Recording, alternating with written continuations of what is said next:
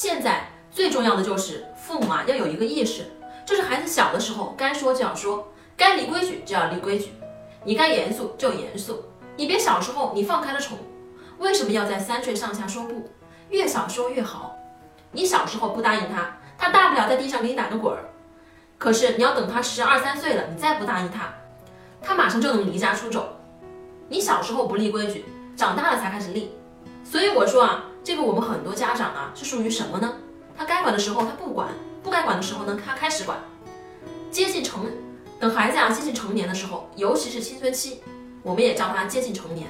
什么叫接近成年呢？就是他要开始摆脱对你的依赖了。